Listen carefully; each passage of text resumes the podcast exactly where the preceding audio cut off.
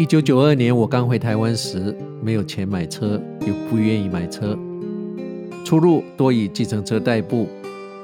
也因为如此，经常跟计程车司机聊天，试着了解他们的生活。不少次，司机会在等行人过马路时，如果看到有些人走得慢一点，司机们就会开始抱怨，甚至开骂，有时还会按喇叭。更有些司机会踩上油门跟刹车，节节逼近行人。他们最多的抱怨是这种人过人行道大摇大摆，也不管别的车子在等，实在没有公德心。当时我刚从美国住了一段时间回台，还没有十分进入状况，似乎也有一点同意司机们的看法，觉得过马路的行人实在不该慢吞吞、大摇大摆地走。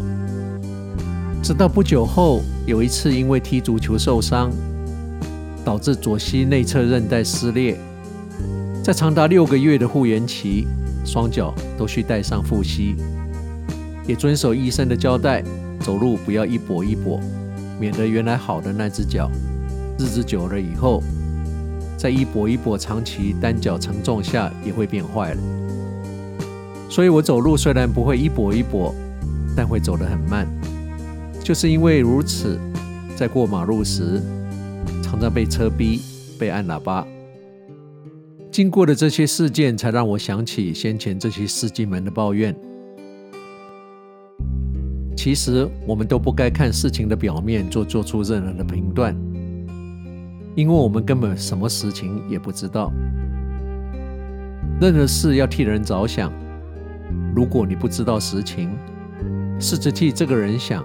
他们如此做，是否有一些不得已的可能性？如果真的他们有不得已，那我们的时间有伟大到没有办法慢个二十秒钟吗？我想任何人做的事都应该没有那么伟大才对。这个小小的例子教我们做人的道理：处处是道场，也就是这个意思。